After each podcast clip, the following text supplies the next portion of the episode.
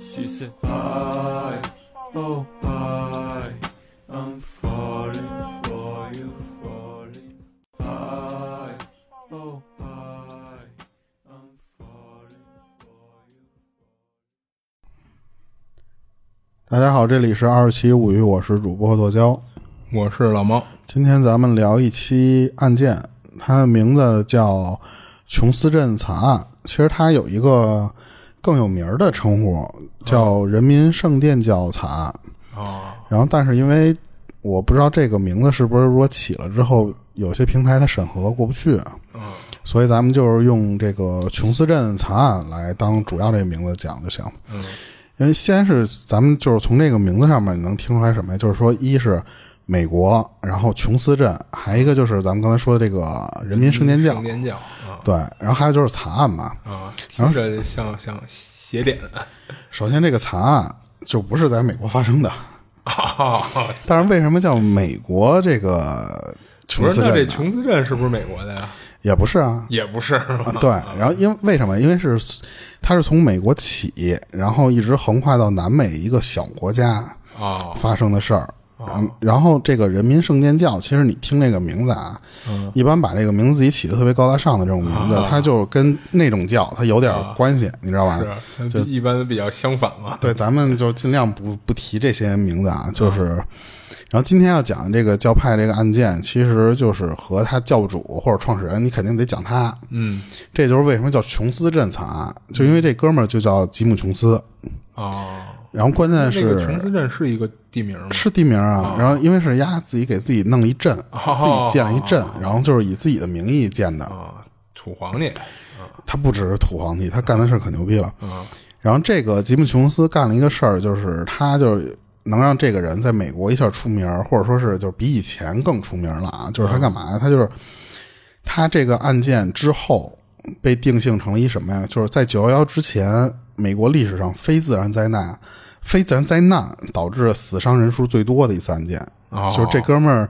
相当于狠啊，放了一个大的 A O E，嗯就是类似于那样，而且这是九幺幺之前，他是最就是先嗯因他而起的嗯最狠的，因为这个这个名声仅次于其实九幺幺，但是因为发生的时间太早了，加上那个时候就是互联网，其实正好在九幺幺那段时间，它不是在国内其实也是蓬勃发展期间嘛，所以咱们听到九幺幺这些东西嗯听着更多的是是听到就远远多于琼斯镇惨案的，但是他们国内就是但凡上点年纪的人，其实都知道这个对于这个琼斯镇惨案更了解。啊然后首先咱先不说这个琼斯这哥们儿到底先干嘛啊，咱先介绍一下琼斯这人儿，因为知道这人儿他的从小的经历，你就能知道这孙子到后边是怎么一步一步走过去的。嗯他的名字叫吉姆·琼斯，但是他原名叫詹姆斯·沃伦·琼斯。啊他的时间是什么呀？就是三一年生，一九三一年生，嗯，然后七八年死，嗯这个应该是四十七岁左右啊。然后他生在了就是美国印第安纳东部一小镇，啊就是他就是美国人。然后他爸是干嘛的呢？他爸是三 K 党的骨干。哦然后三 K 党咱们就知道，就大概说一下，就是那个白人至上，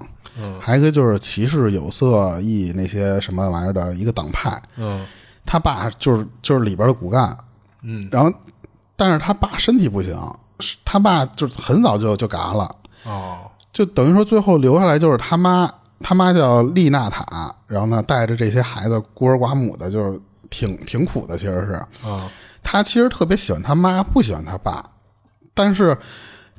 反而最后他走的走上了他爸的那条路，其实咱直接就剧透啊，就走上他爸那条路。然后当时他们母子俩吧，其实就是住在一个特别小那种就是棚屋里边儿，嗯然后他妈属于那种就是，嗯，不工作非常不稳定，就经常就是如果有工作的时候呢，有时候要就是跑到二十英里外面的一工厂里面打个小短工，嗯然后所以没有时间照顾这个吉姆吉姆琼斯，然后他就经常会被托管给他的邻居，让他们照顾。你一穷二没文化，然后呢就会使这个他妈这种人就会变得比较迷信，就是好听点儿就是说比较信宗教的那些东西。嗯然后他妈就比较信一什么东西啊，就是灵魂转世。就会经常跟这个吉姆·琼斯说什么。我我前世是干嘛的？我我怎么怎么着？你知道吧？然后当时那个他妈还介绍一个就是什么呀？说这个当时他妈还是年轻做姑娘的时候，有一次梦见了这个吉姆的外婆，就是他他奶奶，呃他他姥姥。嗯然后他姥姥呢，就是不顾这个，就是他妈说说连婆家什么都没有啊这些东西的情况下，就直接跟他在就是预言，就说什么呀？说你将来有一个特别牛逼的儿子，啊而且他将就是说把这些世上的不公正的事儿全都给摆平，就是那叫什么拨乱反正，好像是， 就是说你是以后生的这个人特别屌，嗯然后当时这个，你想他那个时候他妈还没有没有生下这个吉姆琼斯呢，嗯他他外婆就说你笃定你将来有一个儿子，这就非常屌，而且他最后确实生一个儿子。啊，但其实啊，你从概率学上来说，就二分之一嘛，嗯你不是儿子就是女儿嘛，对吧？对啊，就是中中签儿的概率还是比较高的。对，然后然后接着说啊，然后嗯他他因为从小被他妈带大的，所以其实跟他妈关系特别好，但是他对他爸其实就那么回事儿，啊而且他其实长大之后，就在他爸还在的时候，他都，他他觉得他爸是一什么？他用用就是形容词啊，就是一个卑鄙的种族主义乡巴佬。哦，就是如果用咱们这边儿说，就是你就是一村儿逼，你知道吧？啊而且你还是一个种族主义或者你地域炮。说白了就是，其实他也在他的观念里，他不喜欢他爸，嗯、就是就是他也不认为他不喜欢种族主义的那些事哎啊儿，对。可是呢，他不是喜欢他妈吗？他特别爱他妈，却管他妈叫什么呀？说你就是一印第安人。哦，你看他那用其实他用本这种身话来形容他妈，其实他本身也也带有也也有这些东西，哎对对对但是你他看只是单你，纯看不惯他你们。看后面他干过什么事儿？嗯然后，然后那咱先不说那些事儿，然后就是当时他们一块儿住的这些邻居，就是形容这个吉姆琼斯的时候，就是说这这小孩儿特别怪。他人家小孩儿小时候人都撒尿和泥儿的时候，这个小孩儿居然在探探索那些宗教的那些东西，就是什么神神啊，什么或者什么往生啊，什么什么这这些玩意儿。而且呢，这个小孩儿他妈心狠手辣，丫他妈老虐待动物。啊没事儿就张嘴闭嘴的就跟跟我谈死不死的这些玩意儿，就从小这些邻居就觉得这个孩子是一怪逼，啊，是一怪胎。而且吉姆琼斯其实自己他确实是那样，他对那种就是布道那些玩意儿他特别感兴趣，特上心。当时迷恋，有一个跟他玩的发小吧，就是咱们知道发小嘛，就是就是回忆他这个这个人的时候，就说说琼斯小的时候就经常干一什么事儿啊，就肩上披一个特别破的一床单儿，然后呢就模仿那种教会的聚会哦，叫了一堆小孩儿，然后呢他就假扮魔鬼对他们传教，就 我是什么什么玩意儿，关键你看咱假扮的这东西，假扮魔鬼传教，这这就我跟你说，这个就是特别就是你看他前面和你看他后面干的那些事儿，咱们。就是根儿正苗红。不是特别反人类，你知道吧？一会儿你就知道他这个。他，你看他这块儿扮魔鬼，他后面他扮扮神父，他这个就是就和他小时候的经历，他他妈拧着。哦，然后当时有一个就是叫肯尼迪的一个邻居啊，就是就是是一个就是那种就是特别狂热的那种基督信徒，嗯然后他对那种圣经什么的，就是说就是非常崇拜、非常喜欢那种。嗯然后当时这个吉姆琼斯就因为这个肯尼迪这哥们儿的影响，他就是慢慢的也对这个就是教堂上的这些什么圣经啊，还有就是去做礼拜什么这些事儿也感兴趣，他慢慢也去做做礼拜去了。啊然后当时他就从小就有一个什么呀，就是想想想定一个目标，就是说我以后想当牧师，然后呢，我想我想发表演讲，我想就是做演说，就有点跟那个那个男人似的那种，就是对演说非常有 有兴趣。然后他说，他说就这个吉姆琼斯小时候跟我们一块玩游戏的这这这时候啊，就这个吉姆琼斯老爱玩什么呀？就是咱们小时候玩过家家，嗯他们那边也玩，但是他们玩的时候，吉姆琼斯喜欢干嘛啊？咱们这边就是我喜欢当爸 爸，你知道吧？然后你当儿子，但是吉姆琼斯说说我就喜欢扮演牧师，嗯，我不喜欢你们那些东西，我就我就演个牧师。然后呢，咱大家想给你们传教。对，然后他说就是大家站好了，我我给你们就是说吟诵个什么，就是比方说圣经第几章，嗯，诗歌了一类的，对他，他七八岁的时候就能叫来好几个小伙伴儿，听他在那儿就是弄一小桌子，那神神叨叨的，在那儿演讲，就贫跟人家，然后而且他还要给这帮人制定纪律，就是说那次你们得怎么怎么着，就有点跟孩子王似的那那种。而且小时候，据传是他那个时候就已经开始用，就找根木头，就是就是，如果你不听我话，我就拿拿棍子抽你，就是我用教育的方式来惩罚你，啊，就是不是说那种那种就是霸凌那种。然后他还经常跟那那些就是说不听这些牧师劝告的，就不听他自己劝告这帮人，就是说你们以后得下地狱，啊你们下地狱之后你们就被被火烧，可惨了，就是就是这种。小神棍啊，对他那个时候就已经非常就信这些玩意儿了。然后十岁差不多那会儿，他就经常就是就是会带他这些朋友们去一个那个库房玩儿。然后当时有一次，就是他从那个库房里面就一堆小孩儿当着他们面打开小盒子，里边装了一死耗子。然后，然后他就点了根蜡烛，之后来就说说咱们得为这个耗子祈祷，啊还要给这个耗子举行葬礼。就所有人那个小时候就就就要疯了，就是这个。啊但是邻居们回忆说什么？说这个人其实特别喜欢小动物。他虽然之前那个神神叨叨那样，嗯，他特别喜欢小动物，他随身就老会带一些小动物啊，或者什么的，就走到哪儿都都，比方说弄弄只鸟，就是就是那、那种，或者弄只蜗牛在身上。嗯，然后直到上了中学以后，这个吉姆琼斯对宗教的兴趣越来越浓厚了。他就是他，首先他他不是那种学生会的什么学生领袖，或者说叫叫什么，就是班长或者什么这些东西，啊但是他经常能用他的这个脑子啊，能鼓动这些学生，就是提出一些不一样的想法来，让让这些学生还都挺佩服他的。嗯，所以其实这个时候他已经出露了他的这个演讲的本色了。这个煽动的能力嗯，然后那个学校附近有那种黑人教堂，啊，然后当时十四岁的时候，这个他不是吉姆琼斯不是一直就想想跟人布道嘛什么的，嗯他在那个地方就真的完成了心愿，就让他去布道感化人了家。对，然后当时那个黑人就是那里边的，就是听他这些传传道的这些人嗯还说呢，说这小孩就是声音特别美妙，特别特别有磁性善良，就是用那种什么，就是圣经里的那种话来夸他。啊。然后，然后当时他还就是少年老成你你天天用一个播音腔跟我这儿念圣经玩儿，你啊、 嗯然后关键是什么呀？他十四岁就非常少年老成了哈，他就会经常就冲人家夸他的时候，他就会跟人说说啊，叫我琼斯 就好了，你知道吧？就是那种或者叫我吉姆就好，因为他以前不是叫啊低调低调啊詹姆斯什么什么玩意儿，他这时候就就就说叫我吉姆就好了，就是那种感觉。然后等他十多岁之后，他。真的是去了，就是当地的一个那种就是工会教堂，啊然后里边去当学生牧师去了。嗯，然后但是就是这个教堂的领导者啊，是禁止他干了一什么事儿，啊就是你不许跟不同的种族的人布道。哦，就比方你跟我们白人布道就可以，让你当，你不是学生牧师吗？你去嗯当，你可不能跟黑人还有什么亚裔这些一块儿去布道去，这是不符合我们这个教教教教义的。嗯然后十几岁的时候，这个吉姆琼斯就就觉得操，你这不公平，你啊这反人类，不够怜爱，他退出了那个工会，嗯一直到四九年的时候，这个他上大学了，他上的是印第安纳大学。这哥们儿那儿他上了大学，可是却没有什么呀，就是没有顺利毕业。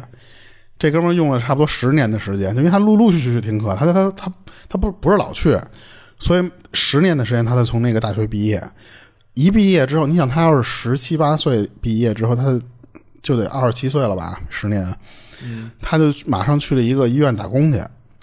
他当时在那个医院里面碰到他的其实是最后的媳妇儿，就是当时的一个护士，嗯，叫马瑟林。然后那个这个马瑟林，他也是一个那种狂热的教徒，但、但是信什么就是不是信他的那个教啊。好好好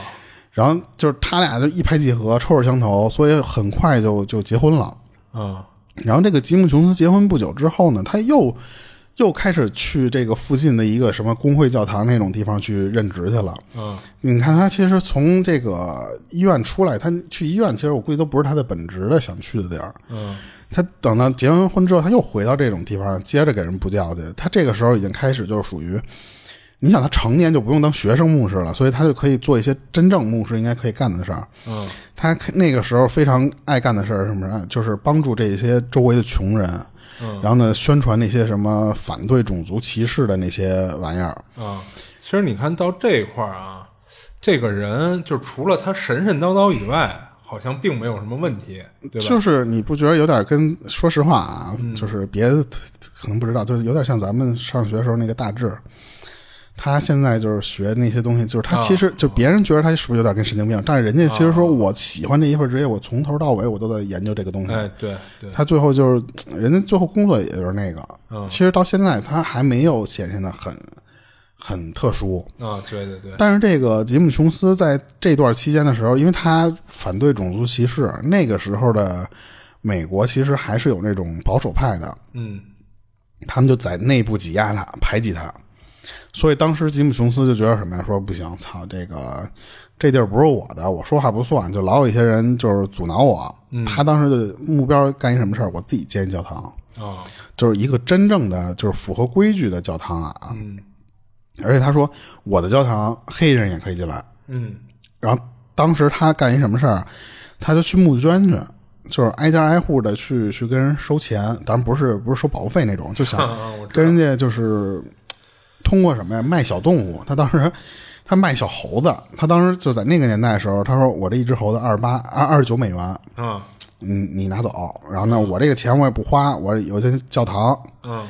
然后这个时候，这个保守派其实一看到他干这些事儿的时候，其实一直给他使小棒儿，就是那个时候、啊肯定是就扎他自行车，啊就是你、你这些干的事儿也很说白低了级嗯你这个东西你你就是在他们认为就是有点抢地盘的意思了嘛，啊啊！而且你说实话，那种教义上面的东西，你是啊有点儿、嗯就是说实话，它是不是很很难共融的？啊对对。你还是有有很大的排外性的，说实话啊，然后这个吉姆·琼斯就通过这些卖小动物这种东西，啊嗯一九五三年的时候，他真攒够钱了，自己建一小教堂。啊他当时这个教堂叫什么呀？叫国民公共教堂。啊，这个名字嗯可以记住，国民公共教堂。然后他肯定自己当牧师，这肯定那什么，他就可以宣扬自己的这些想法、这些主张了。嗯，然后这个时候，其实琼斯也参加那些基督教会的活动，但是就是他的那个教派，或者说他这个时候的主张，其实和那个基督教会的那些主张是有点儿慢慢的分离了。啊，因为他觉得就是以前你的那些保守派的那帮人，你这个不好，所以他自己定的这个东西，这个时候已经慢慢分离了。然后这个时候，吉姆·琼斯加入过美国嗯嗯党，啊，这个党是嗯就是红色的，你知道吧？咱就不多说啊。嗯然后当时这个他就是说他想建立一个什么呀？就是说想建立那种叫教徒社会主嗯嗯你知道吧？嗯因为我咱最近这开会期间太他妈敏感了。嗯他想，他想干那些事儿，他就是想说，想想在美国宣传社会主义，嗯，而且他信，他那时候加的是美国的那个那个党，你知道吧？嗯？所以你说这个其实在美国就是你就就就是一个很小众的这么一个一个一个一个是人那边资本主义嘛，啊，对对对，就是腐腐败的资本主义啊。嗯然后到但是两年之后，一九五五年的时候，这个时候的琼斯还二二二十四岁，他通过建立自己这个教堂，加上他不是信这个这个加入这个党，加上宣传这些东西了吗？就有信徒了，而且不小一撮，就是就有点人了。他就开始建立说说那我我们就有教会了，就是我要建一教会，这个教会就叫人民圣殿，啊，就是就是其实就是直译的叫 People's Temple。嗯然后当时这个他这个教堂还干什么事儿？就是去帮助穷人。就当时就是发食物了什么的，啊、对，然后当时有一个那个纪纪录片儿似的那种，就是有那种视频能看的，就是他去跑到那些就是长得特别，说实话，咱们现在看就是那种黑人女的，就是肥的都特别不好看了，说实话，就是那种样的那些人，他就直接从大老远，哎呀那种哈哈你好什么过去抱人家亲人家去什么的那种，就觉得。哎呀，这个人就是跟天使一样的那种，就嗯二十四岁时候的吉姆·琼斯。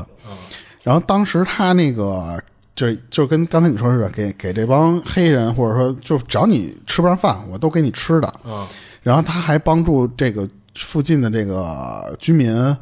去找工作，然后而且当时他，但是他这个时候他出现了一个什么问题啊？他出现了一个就是。他对于那些有病的人，他没有那么多钱能帮他们，他们提供了一个方法叫信仰疗法。好，就这个，就是说我让大概能你看明白病你的太意思钱太太太贵了，但是啊就是你知道吧？我我给你一种疗法，我们研究的就叫信仰疗法。嗯。就是嗯，说白了什么呀？就是我物理上我没有办法帮让你治疗精神治疗哎，就对、是我精对神上啊安抚你，然后他，而且他的他说我的教堂里面呢是允许黑人和白人同坐的，啊以前的那个教堂是不许黑人和白人在一块儿坐着的。对，然后，嗯、那个时候啊，那个时候、啊是啊他这对比较早期嘛，他还干过一个什么事儿，就是建立那种叫彩虹家庭。哦，我开始以为彩虹家庭就是说那个时候他就开始啊搞 LGBT 那些东西了，啊，然后其实他也也有点像，就是他那个其其实彩实我大概明白什么意思，就是多色人种嘛，就是其实就是行婚的那些人的，然后他们领养、是那意思啊领养的孩子，知道吧？啊，就是我还专门百度了一下，百度的词条说的什么，就是说指一对儿父母的家庭子女却有多种肤色，那个是确实是，啊但对是对我理解是这个这样啊嘛父母他啊其实是由少数群那种群体组成的那种。你知道吧？啊就就是说白行了婚他或者这是个那种，然后它这个彩色涵盖了两种意思，一种是从肤色上来说，一种是从 LGBT 上来说。对对对，这样的话，你你还能领养孩子，你不就是其实就是一个家庭嘛？所以这种家庭叫彩彩虹家庭。嗯，然后这个期间，其实这个琼斯和这个马瑟林他们也有自己的孩子，而且他们就跟那种资本主义一样，他们喜欢收收养。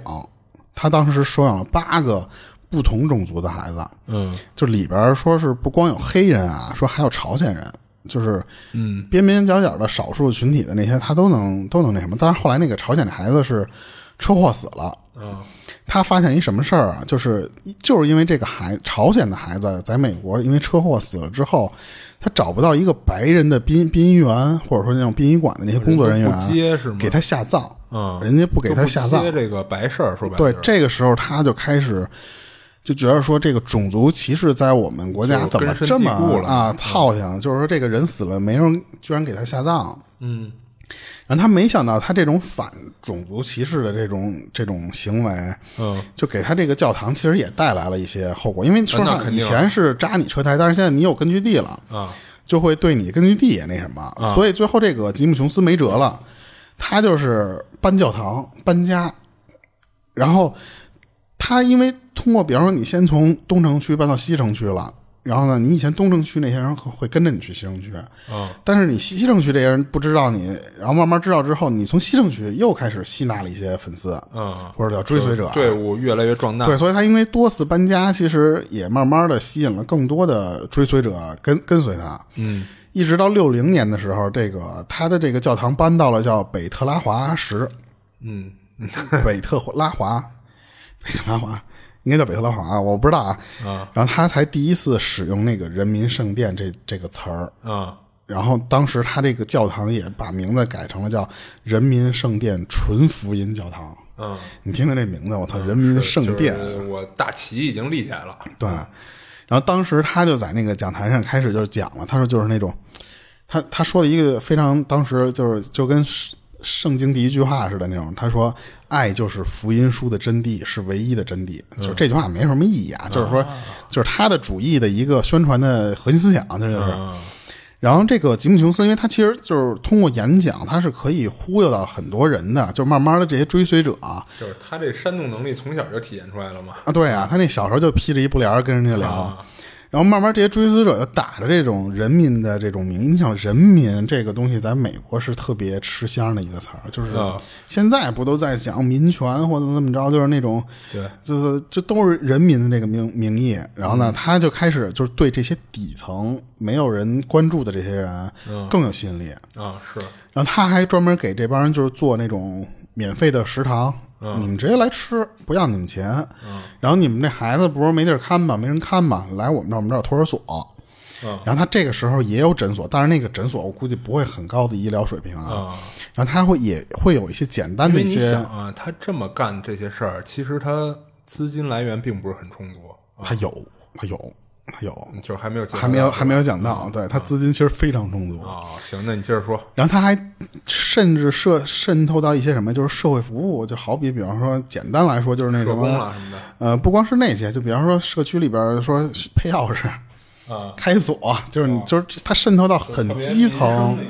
对对对，然后这个时候他不是一直在这儿，这不是反对种族主义大旗嘛，啊，就吸引了好多那帮美国黑人的欢迎。嗯就是对他因为本那会儿来那受个歧时视候嘛黑人就不行，再加上他之前其实他从黑人那些起起家的，其实就是。啊然后到到一年之后，六一年的时候，这个吉姆·琼斯在印第安纳这个附近这个区域就就小有名气了。啊他当时被评举为什么什么呀？就是叫一个叫城城市人权委员会的主席。啊就你看他他这个任职也是人权委员会。啊然后他年底的时候，他带着他媳媳妇儿和和孩子，他们一块儿去巴西玩去了。当时他还去里里热内里约热内卢的那个就是教课去，他顺带他也也也也也也上人家那儿传传道去了。是我玩儿还不上，还不忘我的视野啊。然后当时他就经常就在那个里约热内卢的，就是街头上面去跟那些孩子讲话，去去串门去，去人家屋里串门去。然后呢，他关键是人家在那边有什么困难，他都想想方设法去帮助那些人。嗯。然后当时就是当地的那些人，他们就觉得说这哥们儿是基督的使者，这啊这太太屌了，这人对我对我们就是这么关心。一直到六三年的时候，他才回回美国。哦，等于说他在那儿待了两年时间吧。嗯等到他回国的过程中，他还顺便拜访了一个地方，叫圭亚那。嗯，这个有一什么地儿？这个圭亚那是是哪儿？啊一会儿就是我我我告诉你一个地儿，咱之前看过那个电影。哦他主要他印象最深刻的是什么呀？就是这个附近啊，就是原始气息很重，然后加上那个有热带丛林啊什么的，对他是的印那象卖还挺鱼深的刻那那地儿吗？什么卖鱼的那地儿，是韩国那地儿？就是那个那嗯个，但不是那个不是圭亚那和那个苏里南，其实就是邻国，哦就是邻国的那种关系。啊然后当时他就觉得这个地方还不错。他从巴西回来之后，这个一回来一看美国就这操性，他更更烦了。嗯他说这个国家完蛋，就这个国家就是一邪恶的国度，啊就死定了这国家。然后当时他就觉得什么呀，就是自己不再是一个简简单单的基督教徒了，嗯就他觉得是什么呀？他这时候他已经膨胀了。啊他说我就是他妈基督。哦，然后他这时候也也开始向他这就就嗯些，认为自己是上帝了，好家伙！对啊，他就他就向他那些信徒就说说我就是那个可能的上帝。他不这时候他还不敢说自己就是上帝，他说嗯就是如果有有上帝的话，我可能还真是他，就是大概是那意思。嗯然后，然后那个吉姆吉姆琼斯在一次小小规模的，就他他又他有骨干啊那些人，嗯，他又对他那些助手说，他说就是我其实还我知道我前几世转世都是哪些人，哦然后呢，并且警告这帮人说什么呀？说这是这是非常确定的事儿，然后你们不能传去。然后这些成你说他这段话是不是就受他妈的影响啊？啊、他妈不是也说过，就给他讲过自己轮回转世什么呃，的，有可能啊他是借鉴了，我觉得对对对那对种，就是从小就给他灌输这种思想嘛。嗯。然后他就跟这帮成员说：“说你们别传去，啊说尤其我这个最后一次化身，就嗯化成肉身，牛牛逼死了啊，那怎么可能不传呢？啊！”然后他其实就是一直在宣传自己，其实前世都是非常牛逼的人，而且他后来会说出来他到底是谁啊？他这时候还没说，然后他在下一个星期做礼拜的时候，他就是直接向这些出席的人们跟他说了，说经过一些就是说这个繁琐的这些什么仪式之后呢，我我现在跟你们说，我其实早就生活在这个世界上了，这是一礼拜之后了，因为你看他前面先是暗示，嗯，然后然后他说我来到这世界上是有是有我的任务的，我有我有我有我的活儿的，嗯，然后呢，追随我的你们呢是我的选民，然后呢，你们中的一些大部分人，其实在我化化身之前，你们也追随过我，就我都记得你们。啊然后，然后他就说了，说我是谁？他说我几千年前化身为佛，哦 你妈的！然后后期我短，就是后来我短期化身为巴布，然后呢，建立的是那个叫巴哈信仰，就是这个我没有查到底是什么。啊啊就说白了，他是什么意思呀？我我全要涵盖进来那几个信，那几个哎不同信对仰的那个头儿都是我。对，都是我然后他还说：“我曾经在世上升为耶稣基督。”啊他这时候已经对这个，因为耶稣基督对他们国家来说其实最有名了。啊，对然后他还关键是他说了最后一哥们儿说：“说我最后一次化身的是俄国的弗拉基米尔列宁。”哦就是这一个不是神了啊，这个就是现实中的人了。他说，就是为什么你看他上面说，特别是我最后一次化身，而且肉身，然后而且你看啊，他为什么要提他是列宁，其实也是后面的关系，也加上他当时信的那个党，加入的那个党，你知道吧？然后他说这个时候就是有板有眼的说这些话，然后那个当时信徒都都服了，说说真的真的就是，都是真的。然后这个吉姆琼斯就说什么呀？他说我对这些社会的问题的这些就是关于美国社会的问题啊，我我早晚有一天我会成美国的统治者嚯，啊，然后呢，我将把这些什么种族主义、啊政治上面那些不公什么的，还有这些什么贫富差距，我全部消灭。嗯然后呢，我将让全国变得就跟咱们社团一样。嗯然后呢，所以我把这个叫做什么？叫使徒的社会主义。哦然后与此同时，他还干一什么事儿？他他他的他给自己造神迹，嗯就是尤其是关于治病这方面的事儿。嗯他当时就是说，他拿那个鸡心充当肿瘤，啊就是他就是说，哎，我弄出一个鸡心，这个后面其实会有一个详细的介绍。他这个时候他就干过，嗯他就是那次说我把这个肿瘤取出来，你们看，其实那是一鸡心。啊然后他这个神迹，就是这个治病的神迹之后，就是人更信了。你这个不光是精神信仰，你这还能治病了。嗯所以最后这个这个吉姆琼斯就在这个教里边地位越来越高，就是因为他本来就第一，但是他现在就被拔高的非常高了。嗯然后，一九六五年的时候，琼斯就开始宣导这个这些，就是说什么种族融合的概念。然后他也开始要落实了，因为你你光贫不行啊，我得落实这些东西，我得让我的信徒看到这些东西。嗯他就鼓励这些信徒，就是说，就是还像之前似的，给那些穷人一些工作机会和钱呀、食物这些东西。然后他开始趁机再冲这些人宣传自己的这个，就吸纳更多的信徒。这个时候，他的教堂里面已经可以吸引到几千人来听他布道了。嗯然后当时他还开了什么呀？就是开那个养老院那些玩意儿，就是基本上属于就是他名下的这这资产遍布了很多领域，就除了搞科技、搞银行这些他弄不了，就社区上面这些东西他基本上都能开了。就是底层的好多一些民生的东西，对对对。然后，尤其是那些就是穷人没有钱花到的那些玩意儿，他都能给提供了。嗯然后六五年的时候，他还干过什么事儿？他说我他妈预言一事儿，他说美国的西部、中部那些地方，说马上就要被核打击。哦然后他就他当时说服了一百多个民众，就是信信徒得是啊，跟他一块儿往那个加州那边去去去搬家去了。哦就是那个地方叫红木谷。然后他当时还把那些就是就是有那种底层底层的人，就是你越穷，可能有些人越酗酒或什么的，还有人沾引那些什么毒嗯就品，会有一些不。良习惯嘛，对，然后他把那些人都给拉拢过来，就说我帮你们戒这些不良习俗啊，什么什么的。然后这个时候，他在红木红木谷的地方也是建立起了那个自己的那个就是人民圣殿，他这时候叫人民信殿基督教堂。嗯然后还有一个专专门就是一个营地，就是你光一教堂你不行，你得有营地，你得住，你得你得那什么呀？然后当时这个有一个就从这个骨干分子从这个地方跑来的一些人，他他他后来跟外界写了本书，就说这个吉姆琼斯，就因为这个时候。这个女的还是非常信吉姆琼斯呢，直到后期的时候，她觉得不对了，她跑出来了，她回想当时吉姆琼斯干的事儿，她说：“我首先就是我确实没有见过说哪个教堂能让黑人和白人随随便便你们就是死死插着坐，你知道吧？嗯。然后，而且我也没有见过，就是说这个就是牧师是坐在讲坛后面能唱诗，就是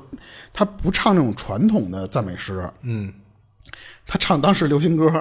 哦然后他说伴奏也不是说教堂用的那种风琴，嗯他说那个那个那哥们儿那儿唱流行歌的时候，后面是有乐队跟着、跟着演奏的，你知道吧？啊然后当时这个就是这个乐队还在那些就是一看就是在舞会上，就或者那种饭馆里边，你知道那种那种就是能免费听弹个钢琴曲的那种那种。啊然后当时说这个这这些信徒的孩子什么的都特别老实，在听他讲的时候。说平时你看那些孩子就贼乱贼乱的那些孩子，在他的这个教堂里面的时候，就能安静不动的听这个这个谁在这儿讲讲话，金琼斯在这儿讲话，嗯然后他说我从来没有见过这个东西，一直到七零年代的时候，他这个人民圣殿教一直在扩张。然后呢，在这个加利福尼亚这个其他这些地方开始开分分店，啊他跑到洛杉矶和旧金山那些地方去开分店去了，而且最后他把总部，你看他都叫总部了，他直接迁到旧旧金山去了。然后那个时候，这个琼斯租来特别多车，就跟咱这时候结婚的那种嗯车队似的，嗯让他那些信徒坐那车上去，然后呢，在这俩城市之间就这么这么开过去，就是一路的这么这么走。他说，当时这两个教堂很快的就聚集了非常多的新的就是信徒，嗯他就通过这种方式就招来了更多的人。然后一年之后，这个琼斯，你看这时候可可还没有说什么经济的事儿呢啊。嗯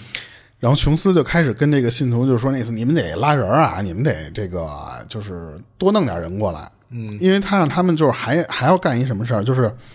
你们得和这些新来或者老的这些信徒，你们得打成一片，你们不能新的和新的玩，老的和老的玩，嗯，你们节假日的时候，你们得和别的信徒一块儿过，嗯就是比方咱们说周末的时候跟朋友吃个饭，你们得跟这些信徒吃去，你们得这样。而且呢，他开始干什么事儿？他说你们不能把那时间都陪在家着，你们得跟信徒弄。然后呢，就不是说弄啊，就是那个处理处理好关系。然后你们得把那些钱和物资这些东西啊，你们得捐给教堂。你看这时候他就明目张胆的开始要了。啊然后关键是这个时候，其实琼斯是其实因为他我估计太顺了，他就是可能不知道想干点什么事儿了，他就是有毒瘾非常重，哦然后而且他还他其实一直有那种叫被迫害妄想症嘛。啊他这个期间，他其实因为做的越来越大之后，他有点心虚，我觉得是，啊他老觉得这个美国政府老他妈要毁掉他这个教堂，啊是再加上他这个毒瘾犯了之后吧，他就是神智就有时候会有点偏激，嗯，你看他一边儿一边儿说帮人戒掉那些不良习惯，他一边儿自己又啊，对。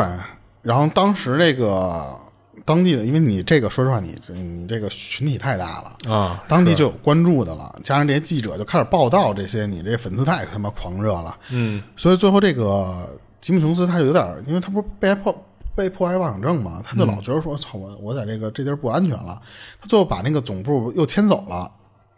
又迁迁迁到别地儿去了，他就不想让这帮记者能能再查到他的这个教堂里面的具体细节，啊然后他当时就是通过短短几年内，就是这一段时间人数涨了一倍，然后没多久就开始有记者就开始写小报道，就是说那意思说你这个什么有问题，你这叫你怎么着？然后呢，就他抨击他嘛对这个时候的吉姆琼斯就已经开始说说我不在美国待着了。啊我要建一个只属于我们这个信徒的地方，然后呢，他就管那个地方叫乌托邦社群。啊，就是占山为王了，开始对，他说你美国老他妈想迫害我，你这个这万恶资本主义就不行，你知道吧？嗯，他当时这个时候的人民圣殿教已经有三万的信徒了，就其实挺、挺大的了。是然后当时的这个人数已经能影响到什么了？影响到政治，就是很多政要，美国的政要他就有点想巴结他，因为你这个就是一人就是一个选票，对所以美国政客当时有这么一传言，就是说，无论什么时候，你如果需要一大群人的时候，你就去找琼琼斯就可以了。嗯嗯，就是他手里也人多他就已经非常有名了，这时候。然后这个时候，民主党就是先是去找琼斯，啊当时这个琼就是民主党需要这些政治上面不管是什么啊，找需要志愿者或者什么一些就参与活动的那些群众什么的时候，嗯，都会让这个吉姆琼斯来帮忙。而且吉姆琼斯说实话，就是你只要让我帮忙，我肯定能不让你失望。就是你需要多少人，你需要一百人，我给你一百五，就是那种、那种那种那种样了啊，。就我有的是人，啊嗯，对。然后，所以当时就是在旧金山有一个就是传就是传闻是什么？就是说在旧金山，你只要聊政治，你就离不开聊这个吉姆琼斯。哦他已经，他虽然这时候他不是政界的人，嗯但是他就是在政界已经非常有名了。嗯然后这个民主党就是因为向他靠拢，你得给人好处，所以就会给他捐款，或者说是给他一些物资，就是一些食食物的这些东西，你得支援我，或者说你叫叫叫支持我呗。嗯。然后所以当时这个这个吉姆琼斯就说：“就那好，你给我钱，我给你选票。嗯，”所以当时有一个成了一个买卖了啊，对嗯啊，当时有一个说法是说什么？就是一九七四年到一九七六年这两次选举的时候，就好多人其实都是靠着吉姆琼斯才能当上的。但其实你看这块儿，他已经开始跑偏了。就是你像最早啊，他的那些理想啊，什么世界大同啊那些问题、嗯啊，就包括政治上，他觉得有不合理的地儿，他都想就是去抨击这些东西嘛。因为这个时候他开始有钱了，啊，他以前你看他前面的时候，他一直没有跟那些人要过钱，但是、对啊所以但是有可能那帮人会，因为我不知道人家那边叫什么样，人可能会就是人可能主动募捐会有，对嗯对，但是这次是我主动索要了，所以他这时候的钱其实那三万人，说让啊一人给我一块钱，我都三万块钱，嗯，就是对不对他的目标其实已经变了，嗯所以这个时候，他因为有好多这种信徒支持他，他就能左右这些选举的结果。嗯，当时旧金山的市长，还有那些什么警长、警局局长那嗯些，还有地方检察官这些，就据说都是因为他才能当选。哦他这选票太大了。哦然后当时这个就是连州长，最后说加州的州长、副州长，嗯也是从中得到了很多帮助，但是不一定是能通过选举啊，嗯就是肯定别的方面也得到了支持。嗯，所以那个最后这个给给这个吉姆琼斯，就为了作为回报嘛，给吉姆琼斯一什么好处？啊就是说让吉姆琼斯作为这个旧金山市的住房委员会的主席。哦，给了他一个官职了，相当于是，嗯、对，嗯，然后，然后，一九七五年的时候，这个有一个叫美国宗教生活基金会的这么一个组织，啊，把吉姆琼斯列为了美国百名优秀牧师，好，就是你，就是你知道吧，就是那种，就就是非常正面的那种、那种、那种排行榜，其实就是。然后，一九七五年的下，就是一一天的下午的时候，就是这个叫莫托夫人打电话给琼斯的一名助手，声称他什么呀？就是说这个声明她和她的丈夫脱离了这个人民圣圣圣殿教，嗯，就是说那个其实就是打小报告。然后结果没想到就是什么呀？就是这个这俩人想脱离的时候，就是周围的好多亲亲戚朋友什么的，还有就是那种不认识的人过来劝告他：“你不要走，你不要脱离这个教。”而且这里边其实掺杂了威胁恐吓。哦，然后其实这个时候的这个教的底下的这些员工已经开始有一些变质了，就不其实也是受益了这个吉姆琼斯，嗯，已经开始有一些变质了。然后这个当时这个就是因为你你有这种相当于恐吓威胁这种，就会有人就是接接到这个案件的人得受理。当时有一个代表团就来就调查他来了，然后第一个代表团就对他们进行就长时间的那种就是查就是调查的是这个这个脱教的人啊，嗯，然后呢就就调查他，结果你知道发现他们不是用嘴调查，他们要搜他的这个这个你住的这个屋，就是他就是圣间教自己自己的这个调查团啊，我是不是刚才说错了？啊，然后你不是想脱离教派吗？行行，我先劝你。然后呢，但是我要对你家里进行一些搜查。然后呢，他说是因为你你可能拿拿走了我们教团的一些就是重要的东西文件，对。然后当时这个这这这这想脱脱教的这俩人都傻了。他说最后就是这帮人弄完之后，说我家里都都是跟让人拆了似的。而且他说当时我的孩子都被吓坏了。他最后就是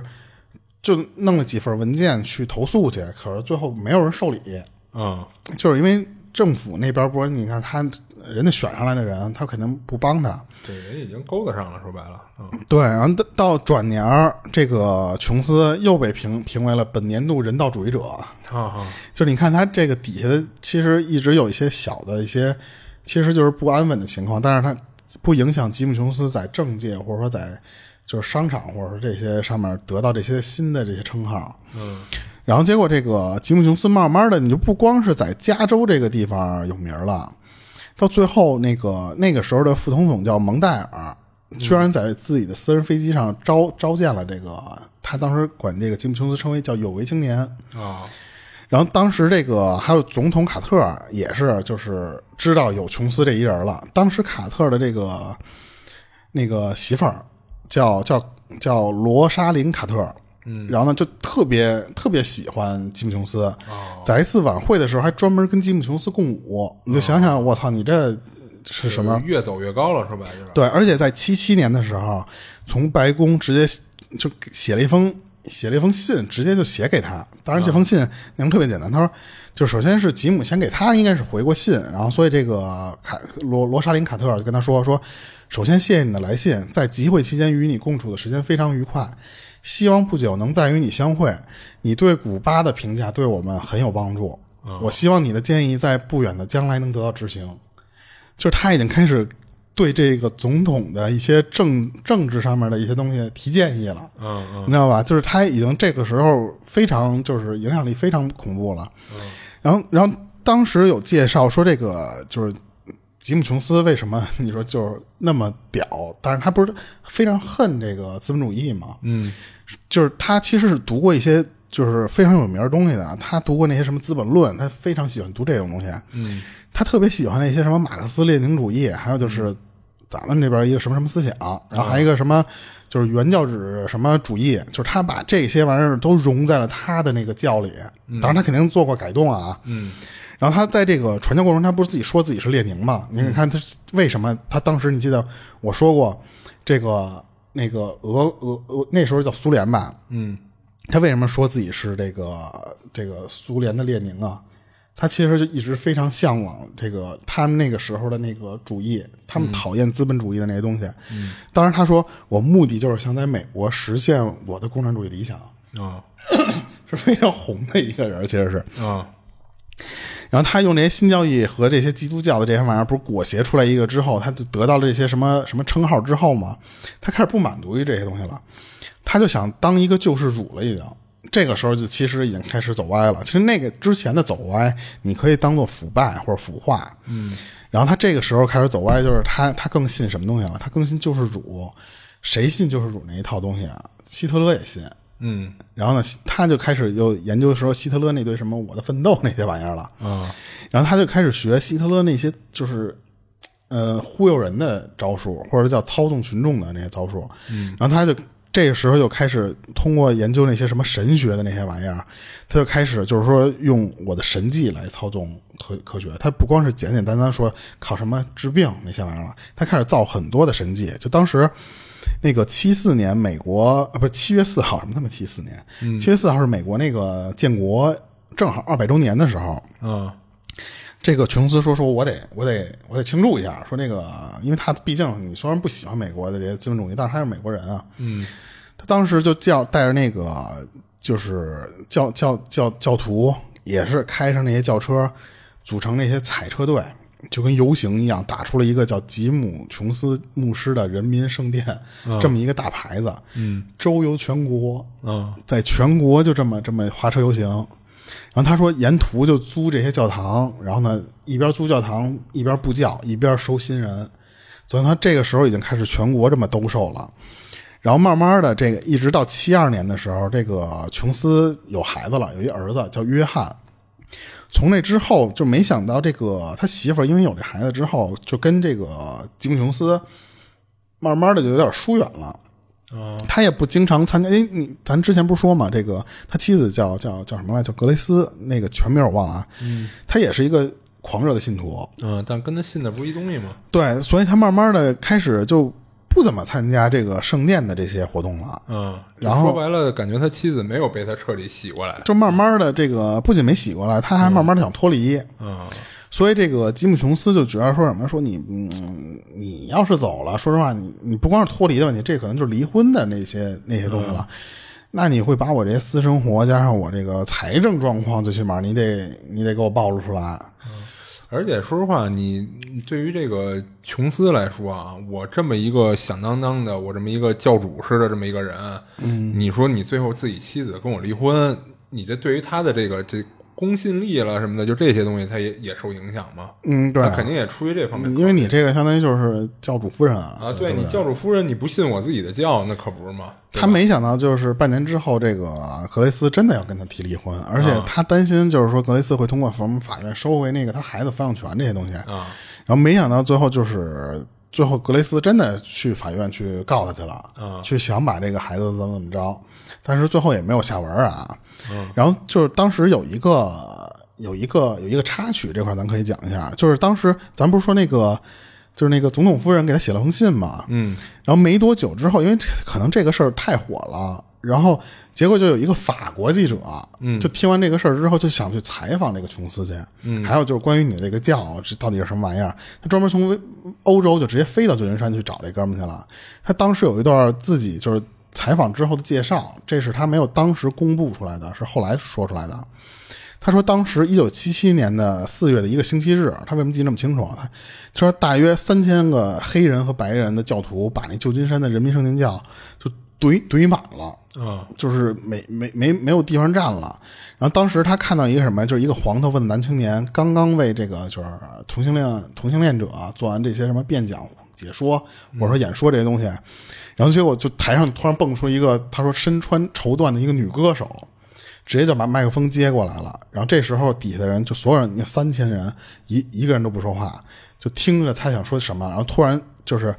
从他身后，然后站起来一个，就是说戴了一个粉红的头巾的一老妇，然后他干他高声的在我身后就那么嚷嚷，然后他说这他妈就是一神迹，这就是上帝的奇迹出现了，这就是琼斯的奇迹。他他说啊操，他什么意思啊？啊，对啊，什么奇迹啊？就是他当时用的那个小把戏，就是那个恶性肿瘤。啊他说：“你看，这个是个恶性肿瘤。”他拿着那个东西，嗯，然后这就是上上上上礼拜日说从这儿做完弥撒之后，从我这个身体里生出来的。啊然后他当时就举着一个手手手手绢儿，就拿着那个，其实就是吉心，咱之前说的那个吉心。然后呢，就所有人目光注视下，然后呢走到那个讲台上。这时候的琼斯已经出现在了那个讲讲台上方。啊然后他说，当时琼斯身穿一身深色西服，然后呢穿的非常的就是帅，就是有面儿那种。然后呢，那个就他说当时的那个画面其实有点搞笑，什么？他觉得那个琼斯更像一黑手党分子，反正他穿的那个里边是什么花衬衫啊什么什么，就反正那种玩意儿。然后他觉得就是，哎呀，怎么这么别扭？因为他他不是信徒啊。啊然后他就觉得这一切就跟演好了的那种排出的那种舞台剧似的。啊！然后当时他说，从上午十点就在旧金山这个大街就开始这个剧就开始落下这个这个演出，一直到我进这个教堂的时候，这个这些保安也跟我演，然后加上我走在这个教堂的走廊的时候，就发现有好多这些就是信徒不各个职业的这些人跟我问话呀什么的什么的。但是自从知道了我是记者之后，哦他们的笑容就消失了。哦，然后转成一种非常恐怕、恐惧我的那种感觉，然后呢，慢慢的就是趁我不注意什么的，就就四散，就就消失了。就是远离他嘛。对他觉得就跟在演一出戏，然后我是一个莫名其妙插入这条戏这这部戏的一个一个人人员一样。然后等这个这个就是那老太太拿着那机器 上去之后，然后那吉姆琼斯就开始白话了。然后他先是说什么呀？说我他妈发现了这个旧金山的纳粹党，就是说这是一个就是值得称赞的事儿。他不是说我发现了这个事，就是他说我揭露了，其实就是。哦他先邀功，然后呢，那个他就在这儿讲话的这个期间的时候，他说有一个穿牛仔裤的一个姑娘准备给他拍照片儿啊然后呢，但是马上就被一保保镖啪给架起来，给架走了。啊然后当时他就觉得说：“我操，这是得有多那个严的这种教。”但是他说，反而让我很反感的一件一件事，就是直接给一个想给你拍张照的姑娘，就直接被保镖给架走了。嗯，然后还一件事让我觉得恶心的是什么呀？就是琼斯在这种讲完话之后，就那个雷鸣般的那个掌声中，一个秃顶的一矮子就开始尖叫喊说：“现在开始轮到我们尽义务了。”然后呢，请大家把钱包打开。啊！这个不是吉姆琼斯嚷嚷嗯的，这是其中一个群众，就就嗯感觉或者其实就是一个对对啊对，就是拖托演员似的。他说为这个教捐款对我们是有好处的。嗯然后这个时候，他说这个男的喊完没多久，就听见那个呃叫大厅里面就开始听见那个点钞票的声儿，咔咔咔咔那个 声儿。他说人是争先恐后的，就是不管是拿支票还是现金啊，去去给这个吉姆琼斯捐款。啊嗯他说当时那个场面，就说实话，他说都不可思议。嗯他说成千上万的美元随着这个人一边捐款一边唱赞美诗，啊他是从四面八方奔那个那个那个地方，就是那个捐款箱那儿去。嗯他说这个记者自己说说，那我很好奇这个钱最后谁来支配，嗯谁来去花这些钱？但是肯定就是吉姆琼斯啊。然后当时他说，在这个就是采访，因为他不是吉姆琼斯知道他要采访那个事儿嘛，他在待这个这个这个吉姆琼斯这个教堂期间的时候，他说，当天那个第二天的时候啊，教堂里面大约有二十个人，然后呢，教堂外面那个走廊里面有一百多人或者更多，反正他数不清了。他差不多年龄就是在二十五岁，就什么颜色皮肤都有。他说，感觉那些人就跟那种行尸走肉一样，在那个教堂里面这么来回走。然后他们不许我那个采访琼斯，就是你看他他来时候，其实琼斯是知道的，也同意了，但是来了之后，这帮人不许他去，阻拦他去采访那个吉姆·琼斯。然后当时那个就是借口就是什么呀？说吉姆·琼斯太累了，说不能接待你了，说那个你就就是说你要是想知道什么事儿，你问我们。嗯，所以他没辙，只能先问这些就是外面跟行尸走肉的似的这帮人。嗯，然后后来他又发现什么呀？就是这帮人感觉就跟就跟剧本一样，就是说有些人就是说那个他治疗好了我的什么病，就是他当时还就是全是在夸这个吉姆琼斯，嗯，说有一次吉姆琼斯得阑尾炎了，他去医院了，结果他突然发现他床旁边躺进了一个也是刚推进来是一墨西哥人。然后那个，结果这个琼斯说说操，我看他疼的这么那什么，说然后就是嘖感觉比我还疼，说算了，说我忍忍，你医医生你先给他做吧。嗯，然后那墨西哥人就感动的哭了，就是他在跟他宣传各种这种好人好事儿，其实就是、他当他说当时我听这些东西的时候，我我都快吐了，就是。然后结果他在正听这些的时候，突然有一个金发女郎突然就过来了，然后直接就跟跟那个那个这个记者说说这个金普琼斯太累了，他刚才晕过去了。说今天所有的他他翻译成约会，其实我觉得就是预约，说全都取消，所有人都不能再见吉姆琼斯了。然后最后这个记者最后其实也没有真正看到吉姆琼斯的那个就是本人到底他想采访这些东西都没有采访到。然后最后他还说有一个什么地方，啊就是说他私下里去采访这些底下的人的时候，就好多人说什么呀？说这个我们其实是主动的把钱给给这个谁吉姆琼斯的，嗯，就是告诉他不是他要的，然后，然后他就问说：“那你们把钱捐了之后，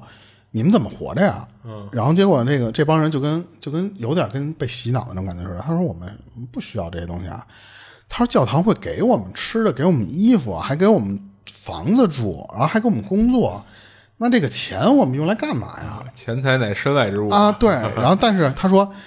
可是他们不知道自己每天要工作十四个小时啊就实际上你看他其实安排那工作也肯定也不是特别好的那工作，嗯。然后这个时候他就觉得这个就是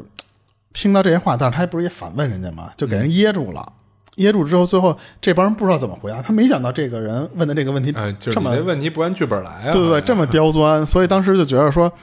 那个他想了半天，说不知道怎么回答。之后，但是这个这些人就说什么呀？他说，正如这个琼斯琼琼斯主教所说的那样，他说一无所有就是一笔巨大的财富。嗯哼，然后当时他听完这个话之后都疯了，他说。他然后他他说那我能问你一个问题吗？他说每个星期天你们就给这个捐款那些美元，嗯，你们都捐哪儿去了？嗯，然后那个那哥们儿说说啊说给给智利的那就智利那个国家，嗯，给智利那些穷人了，说救济他们去了，然后呢给印度的那些什么营养不良的儿童去补充营养去了，嗯，然后还去建造一些什么私人诊所或者学校设施去了，嗯，然后他就觉得说那个就是这个记者说说他觉得说说这个一看就是被忽悠了，被那个主教那边说了这些目的，但是他们并不知道这些钱具体去哪儿了，他们只是这个时候盲从的信这个主教说的话了。然后最后他其实说了好多东西，我这块简化一下啊，我直接就是说后来，就是你看他，因为这一个记者开始报他这些事儿了之后，他其实有不，这是外国记者呀、还有本国记者慢慢开始报他这些事儿之后，吉姆琼斯的好多丑闻被爆出来了，嗯然后包括他什么呀就是。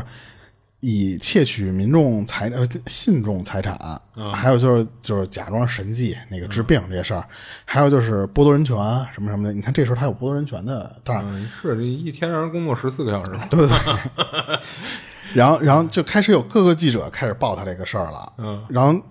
这个情报局特工这个时候收到消息之后，就开始监视人民圣殿教这些人的活一动些，行为了嘛，对不对？然后还有什么呀？就是说那些不是当时不是有那个那个退教的那帮人不是被勒索了吗？嗯，你们站出来，你们那个就是发声，我们给你作证，我们保护你安全。嗯，已经开始对这个吉姆吉姆琼斯这个人开始调查采了，取一些行动了。但是这个时候的吉姆·琼斯，反而你知道是一什么形形象吗？嗯就是他特别怕，就是他这个时候他其实是一个本质上是一个非常懦弱的人，嗯他就是稍微有点这种东西，就会让他非常的担心自己受惊或者就是被迫害。嗯他一有风吹草动，他第一个想的事儿是什么呀？搬家。嗯你看他之前不就搬家吗？嗯然后他这次也是，他又想到搬家，而且他地方就定好了，就定到了之前咱们说的那个圭亚那。嗯然后那个地方也有叫，就是叫奎亚奎亚，反正就是咱们就叫圭亚那吧。嗯那这个地方为什么他看好了？这个地方穷，这个地方百分之四十一的人口都是在贫困下贫困线以下的，特别穷。他想在这儿建立一个自给自足的公社。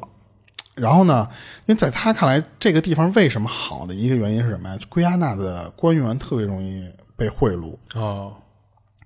因为这个国家的政治实苏里南常年是被英国和美国掌控的，就是左右的，其实就是，所以他可以通过这些贿赂啊什么的，得到一些武器和他不是染上毒瘾了吗？嗯他可以非法得到这些东西。嗯然后当时他就不是敲定那个地方了吗？你记得吗？他当时去巴西回来，他不就看上那地儿了吗？嗯他其实早他就就就就在那个那个圭亚那偷偷的租了一片地儿，嗯那个地儿有四千亩土地，挺大一片地儿，其实也是。然后把那块地方就直接命名了叫琼斯城，或者叫琼斯镇。哦这也就是为什么我刚才说琼斯镇不在美国。嗯然后他当时就是，关键是什么呀？你不能你一个人去啊！他豁了几百信众，其实是有一千人，不到一千人，九百多人啊，是打包跟他移居了圭亚那。嗯，这是我觉着比较屌的一点，你能豁人家直接就是，相当于就是你放弃美国生活了，然后就直接跟他去圭亚那那个地方去去去去生存。但是这地方太太穷了，就是他那个地他种不出东西来，嗯然后，然后他其实这个吉姆·琼斯是之前跟这个圭亚那签，就政府他租这地儿的时候，他跟人签协议了，就是什么呀？移民协议，嗯就是圭亚那政府批准了这个人民圣殿教进口货货物这些东西是免税的。首先，你给你开了一个绿色通道，嗯然后同时呢，这个就是我如果去你这个海关这个地方，我交点儿就是贿赂，交点儿什么东西，我不仅免税，我还能从你这个海关手底下直接进这些武器和毒品，哦你知道吧？就不仅免我税，绿色通道，我还能腐蚀你的那些海关人员，我还能进我想要的东西。然后他当时这个琼斯到了那个地方之后，就声称他说我要把这个地方建立成世界上最纯粹的什么什么主义社会，你知道吧？嗯然后当时这个教徒在那个一一千多人，你到了那些。嗯，他们那个地是土地，你没地儿睡啊，所以他们干地上你就得盖房子。他们盖了好三十多所那种特别简单的那种，就是四面墙盖个底儿的那种房子。嗯然后他说，就是基本上啊，就是陆陆续续来半年左右的时间，就聚集了得有九百九百多人。就是他虽然是一千人都一块儿过来了，但是也是陆陆续续来啊。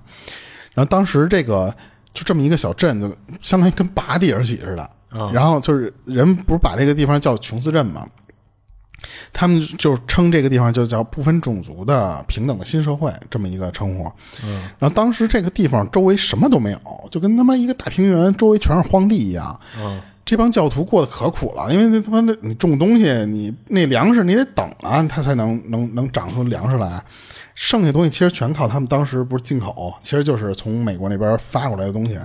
然后他们把这个里边就是相当于什么呀，房子分分的非常明确，就是孩子专门住一些什么什么的房子，然后呢，单身男人住什么什么房子，单身女人住什么什么房子，结了婚的人住什么什么房子，它分的特别特别明确。然后那个那个里边儿就是，当然东西很糙了，就是家具估计都得靠自己打，然后上下铺。当时每对儿夫夫妇呃能分到的就是什么呀？就是一块儿挺小的一块薄布，你想那个就估计就是要就又当床单子又当被子，就是那么使。然后他说，当时的这个琼斯镇啊一日三餐基本上全是就是素菜，没有肉，嗯已经惨成那样了。然后，但是这个时候的琼斯就跟这些信徒就说说，我们一年之后要实现自给自足，嗯所以他就要派这帮人去干活，因为他也知道他妈呃你们这帮人你不干活没东西吃，那些吃的得他来花钱买啊。对啊所以他说你们得干活，他们能干的活也就是什么呀？就是把那地弄平了，开始种东西啊，嗯，就开荒嘛，就是开荒。对，然后当时他还就是就是就是给这些人说，你们建一个就是搭帐篷，我我还得教导你们啊，我不是我得老得布道嘛，我这布道的这个爱好我不能忘了，所以他在那个里面还要继续去布道，然后结果你看刚才他们说这就是夫一对夫夫妇只能分到一块儿特别小的布，对不对？但是琼斯可不是啊，琼斯的那个地方特别牛逼，琼斯一个人睡一个三居室，他说里边冰箱、彩电、小小汽车啊这些东西都得有，是他有钱都进口嘛，而且他的伙食不是跟那帮人吃的一样，啊人家吃不上肉，但是他吃的可都是特供菜。啊，而且这个时候的琼斯已经放飞自我啊了，就他不是离婚了吗？后来其实就是，他开始挑男的和女的跟他啊打扑克，啊你知道吧？啪啪啪。然后他还定了一个什么规矩啊？就是说，如果别人你们不是也不是有单身男女吗？你们也想啪啪啪，不行，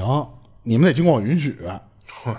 你知道吧？而且他还要求这些女信徒跟就是开会，你们去开会，去交流什么呀？跟我啪啪啪的这些体会，你们得在那会上夸我，你知道吧？就是他这个时候已经把自己当成那种就是不能说坏，你知道吧？不能说那个什么什么，就必须在这种情况下你们得夸呃，你们得说我是一夜七次郎，啊。然后这个时候的这个别人，那你可过得可惨啊！嗯而且他其实是有武装部队的。因为你说实话，你一个人你可管不了这么多人，对啊，他通过进口那些枪支是干嘛呀？他其实是组建了一个小的武装部队，然后不听话的那些人，不管男女老少，都会被这些人打。嗯，他说，当时这个有的孩子只因为见到琼斯的时候，忘了带着笑容喊他爸爸，哦而遭到电击。哇，这个地方有一个有一个地方咱要讲啊，就是他在这里的所有的孩子要称呼他为爸爸。啊就是不不是他生的，你也得叫我爸爸。嗯所以当时是有孩子忘了带着笑容叫他爸爸，所以挨挨了一顿电击。嗯，然后当时这个就是琼斯还要求什么呀？你们得给我写感谢信，哼得给我写效忠信，还有悔过书这些玩意儿。嗯，当时那个就是有一个。就是那个报道出来的是有一十三岁的一小孩儿写的那个忏悔书，然后那个忏悔书内容写的是说，我非常内疚。他说，因为我经常拿这个冰激凌买这个不是什么拿零钱买冰激凌，明白，嗯拿拿零钱买冰激凌、买糖什么的。他说我利用了人们对我的那个好意，然后呢，我还讲人们的闲话呀什么的。就是你看，就是这些都是买冰激凌，这可是之前来来这之前的事儿啊。嗯就是你之前的那些事儿，你都得给我反悔。嗯然后还有那七十多岁的那些人，就是得写那种那种那种话什么呀？他说：“谢谢你为我们这个美丽的社会主义大家园提供的这些美丽的机会，什么美好机会，我们将尽爱您。”嗯，然后因为你是最好的父亲，他连这个七十一岁的人都要喊他父亲。好，然后他说：“我绝对不背叛这个这个教，我要投身事业，你知道吧？”就我是你们所有人的爸爸啊，啊，然后当时你知道还发生过什么事儿吗？她说一个妇女偷偷喝酒，被她那个丈夫发现了，丈夫直接把那个女的带到这个琼斯面前了。然后那个那她说她偷喝酒，因为酒这东西不是随便让你喝的。嗯，然后那个琼斯就直接啪啪啪派人打了这个女的一百皮带，哇，就是有已经有点独独独独就叫什么霸权了，独政了。然后他这个时候还，因为你说啊，你你你得建立军队，刚才不是说嘛，就是那种其实就是自卫队，他建立一三十人自卫队。嗯，但是实际上你这自卫队，他明面上跟人说什么呀？说这个我是为了加强咱们这个地区安全，嗯为了防止外面的人欺负咱们。但是实际上他其实就是要靠这三十人管这个小一千人。是，然后当时他说，这个除了这个群众不是信众，你每天工作十一到十四个小时这个时间以外，嗯，你闲下来时间我可不让你闲着。到了晚上你得听我布道，啊就那帮人白天都累疯了，就是想回去睡个觉不行，你得集体上课来。嗯然后如果你你没稍微有点，比方说你没听课来或者什么的，就打你。当时他自己定了好多私刑，就是什么呀，就是其实他就是自己找人钉了一棺材，然后呢直接就把那人关在那个棺材里关关你禁闭你，然后要不就是什么给你还扔井里面，就是一关关你几小时泡泡你，就是那种。全是玩这个 UB 这块儿的，对，所以这这里边人其实慢慢的也知道了这个，呃我他妈跟着你好像也不是到天堂，我到地狱了，这是。哎对啊而且他你这地方，过得越他来越苦关键他他妈与世隔绝呀、那、你也没钱，你也有钱，你也没地儿花去，说实嗯话。所以他们白天就除了干活，然后呢，就是干完活，其实他们也就是也稍微有点收入，就是你那东西可能就是，比方说你打好家具，你卖去，啊，就你等于你白天挣的钱，然后就是比方打了家具卖出来那些，你就得上交。啊，对啊，手里没钱啊，这帮人。然后他们就没有任何的毛钱能买东西，首先因为周围全是荒地，你有钱不嗯是没啊用吗？关键是什么呀？你晚上就这个琼斯他也不是每天都站那儿给你讲，嗯，这孙子拿一个录录音机似的那种东西。啊 喇叭放，啊，就跟那村口喇叭似的，人家到点儿，他直接就播那个东西。你想，他晚上人家，人家他还得有自己的愉快的生活啊嘛，纸醉金迷的那生活，活，人不可能老给你讲，然后啪拿那玩意儿冲着喇叭一放，嗯，你们所有人都得听，你们不不仅听完，你们还得自我批评，你知道吧？然后当时就是这个琼斯的这个生活和这底下这个信徒的生活，就完全他妈两一极个端天，上一个地上嘛。对，然后当时这个琼斯是可以随便，就是想享有任何一个他们里边的妇女、女孩的。嗯然后当时他不是就是为了这个这些防止这些人逃跑吗？嗯他还设定了一个规则是什么呀？就是你们可以互相揭揭发告密，嗯逮着的人啊我他妈就就使劲打你。嗯然后在这个琼斯镇存在这个期间啊，也是有新生儿的，嗯就是生了三十三个小孩儿。嗯然后他们生下来之后，还有一些就是他们不带去了一堆小孩儿嘛，就这些小孩儿就是需要去公共照料，嗯，嗯，就是大概一什么意思啊？是也是你逃不了，你先得管琼斯叫爸，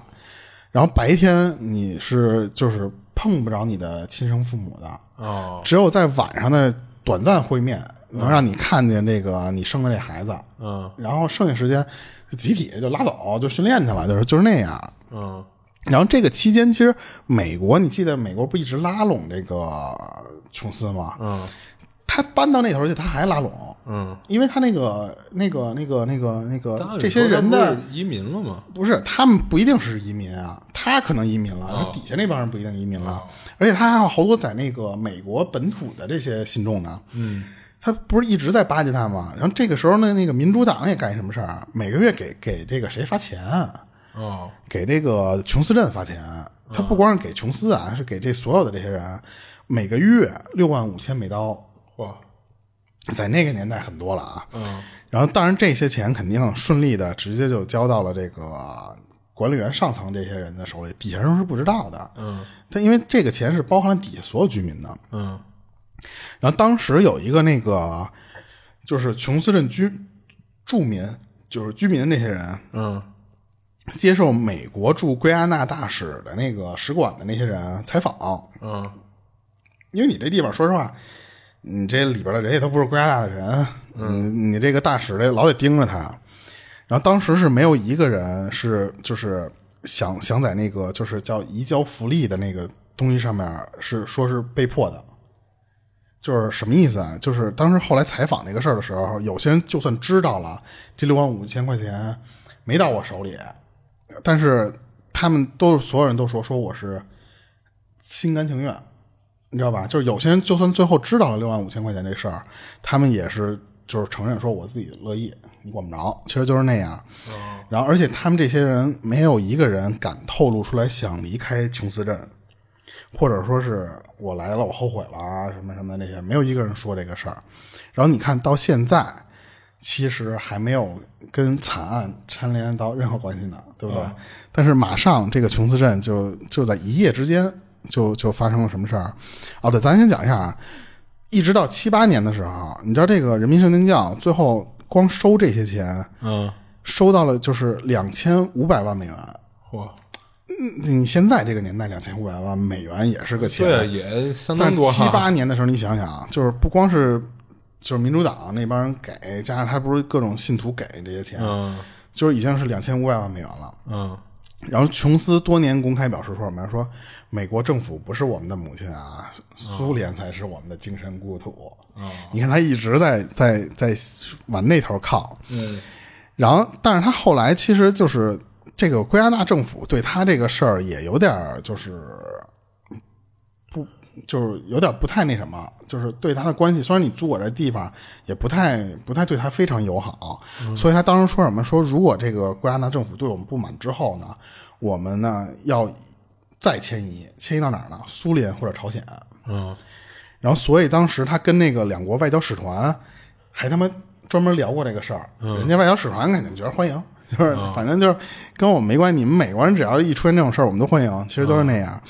然后当时这个苏联驻圭亚那的那个大使啊是上他这儿去演讲来了，啊然后他就开始就是，你想苏联那个时候跟美国是冷战或者是那种关系的时候，嗯，苏联的人是非常鼓动他们的，说我祝福你们亲爱同志，说祝你们在这个地方从事那种什么大事业，或者说这种什么伟大成功什么，就是夸了他一顿。就是苏联那时候其实挺鼓动他的，啊然后可是这个逃亡的这些就是成功的这些就是圣殿圣殿圣殿教的这些成员，他们慢慢的开始对社会开始曝光这件事儿之后呢，就要要求展开调查。虽然他在那边一直收这些钱或什么的，还有加上那些就政要对他们不是非常非常好吗？慢慢的反映到国会去了。嗯，就这个期间的这个就是越影响越高，然后这些议员就开始关注这件事儿了，然后媒体加上这些什么渲染之后，加上一些，你就他之前不就有反对者吗？嗯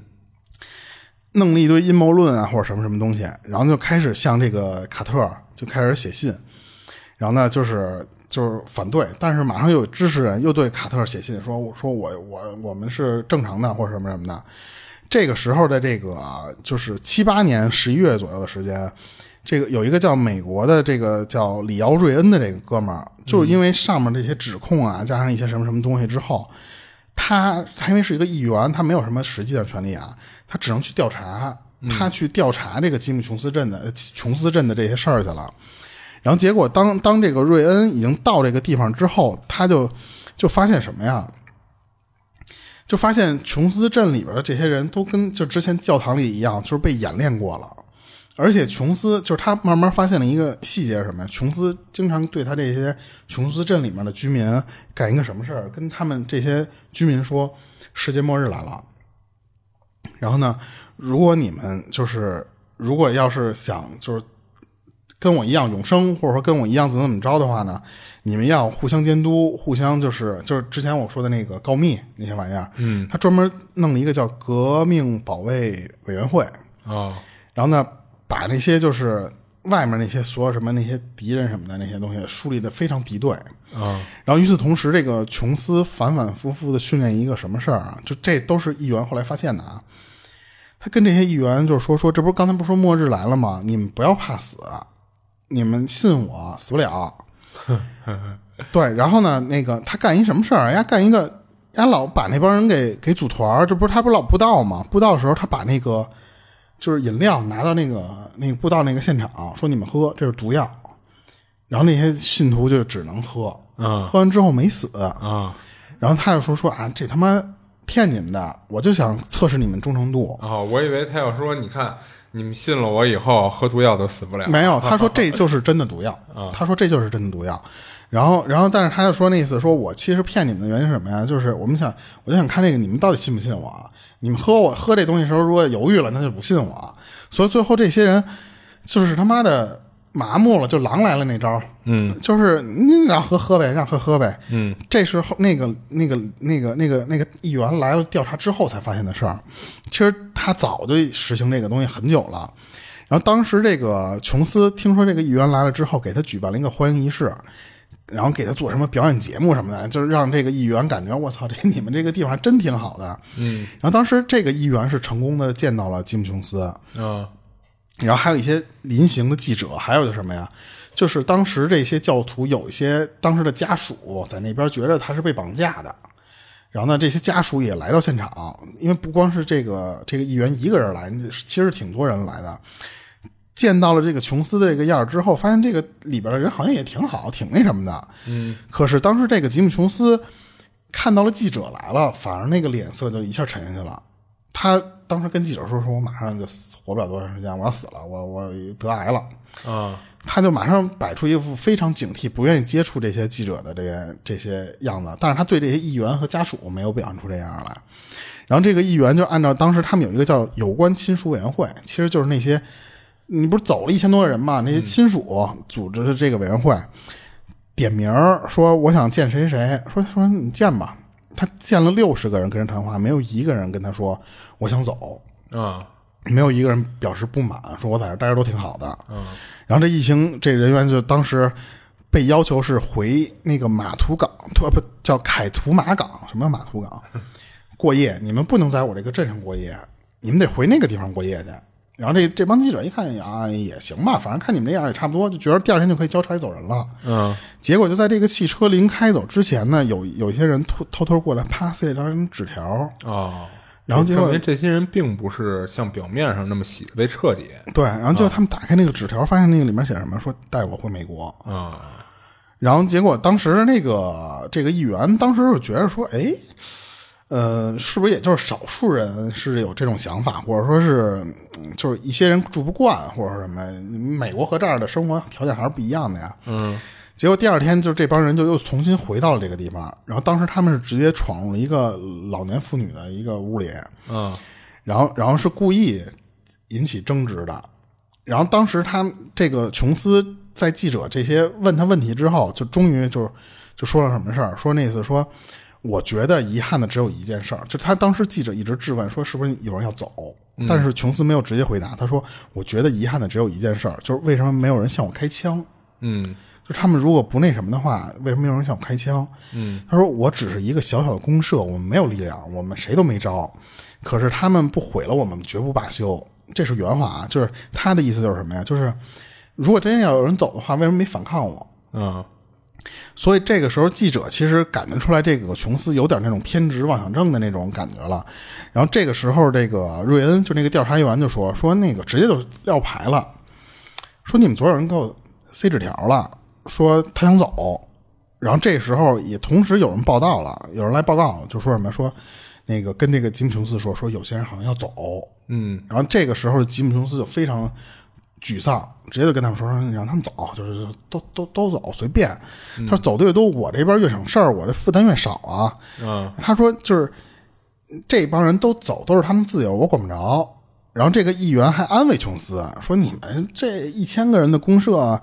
嗯，走个二十来个人、三十个人，好像也没什么的，对你们不太有影响。”啊嗯然后结果，这个吉姆琼斯说：“你们走可以走。”在他们临走的时候，就他们真的着急来想走的那差不多二十个人，啊，然后结果突然有一个那个琼斯的那个助手拿着刀，啪就逼住那个议员，然后那些什么就是还有一些什么律师什么的那些人赶紧去拉架去了。啊，然后结果这个议员就这个瑞恩，就赶紧一看这个架势，就赶紧就是说那个趁着乱带着这些这几十人十几个人，就还敢这个时候有些人就不敢跑了，还有一些人这时候还要坚决跑。他说：“那好，你们就跟着我，赶紧上车，先去那个凯图马港。”嗯因为他们只能从那个港口离开这个这个这个这个地方，啊，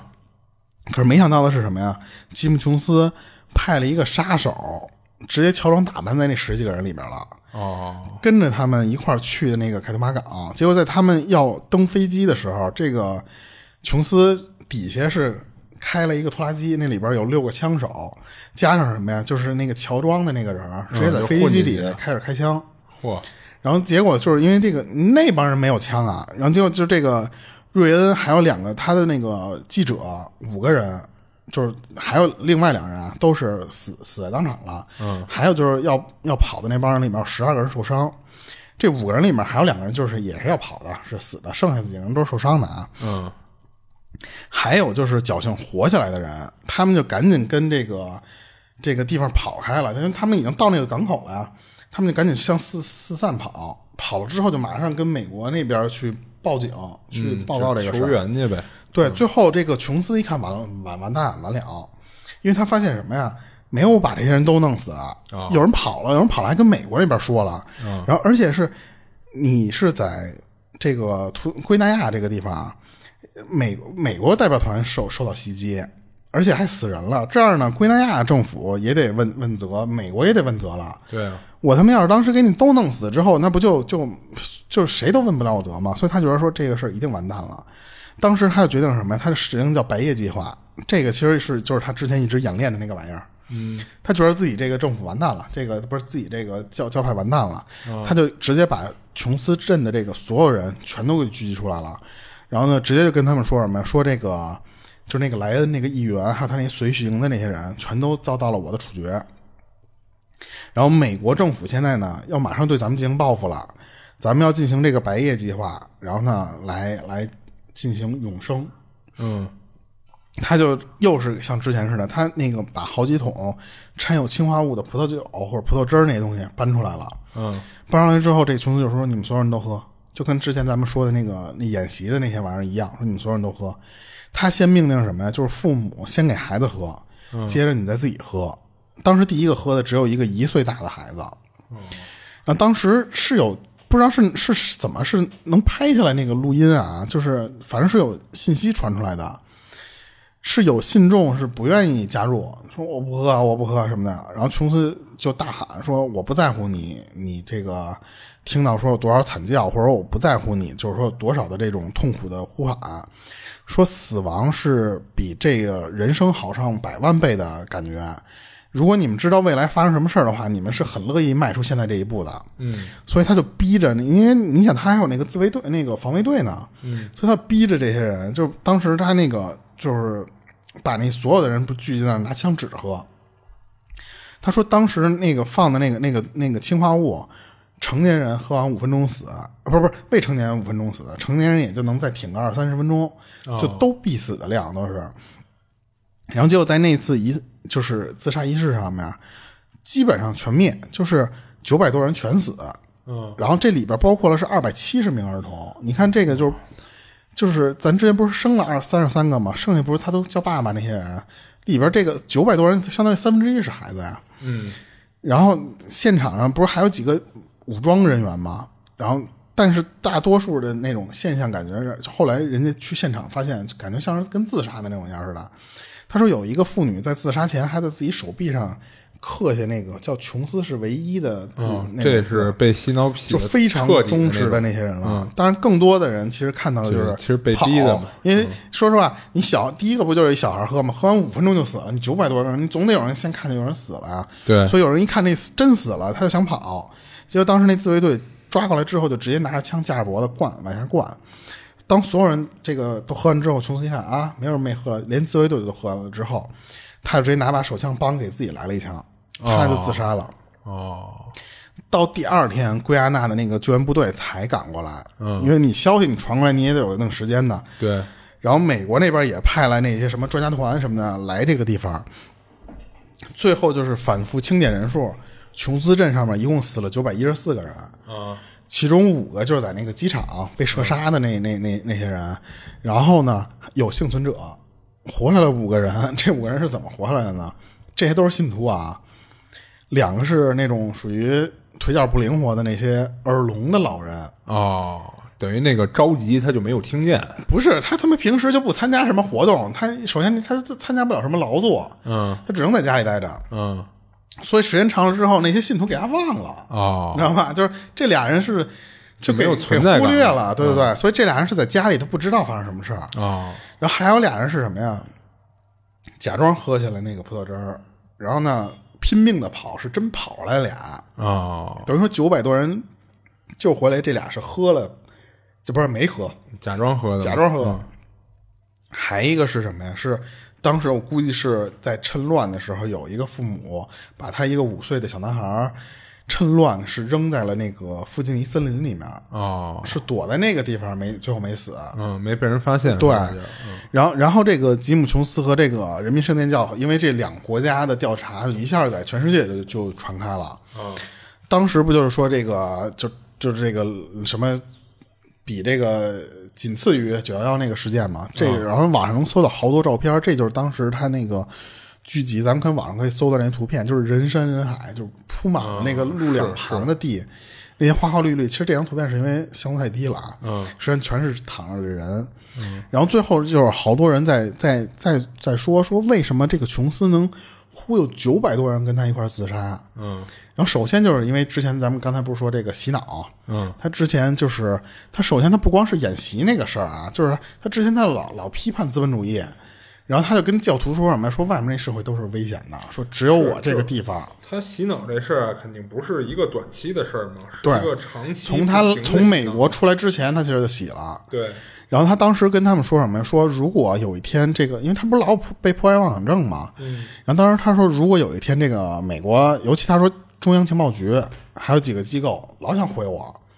然后当时他说，如果有发生这一天的时时候呢，咱们有四种选择。其第一种选择是什么呀？就是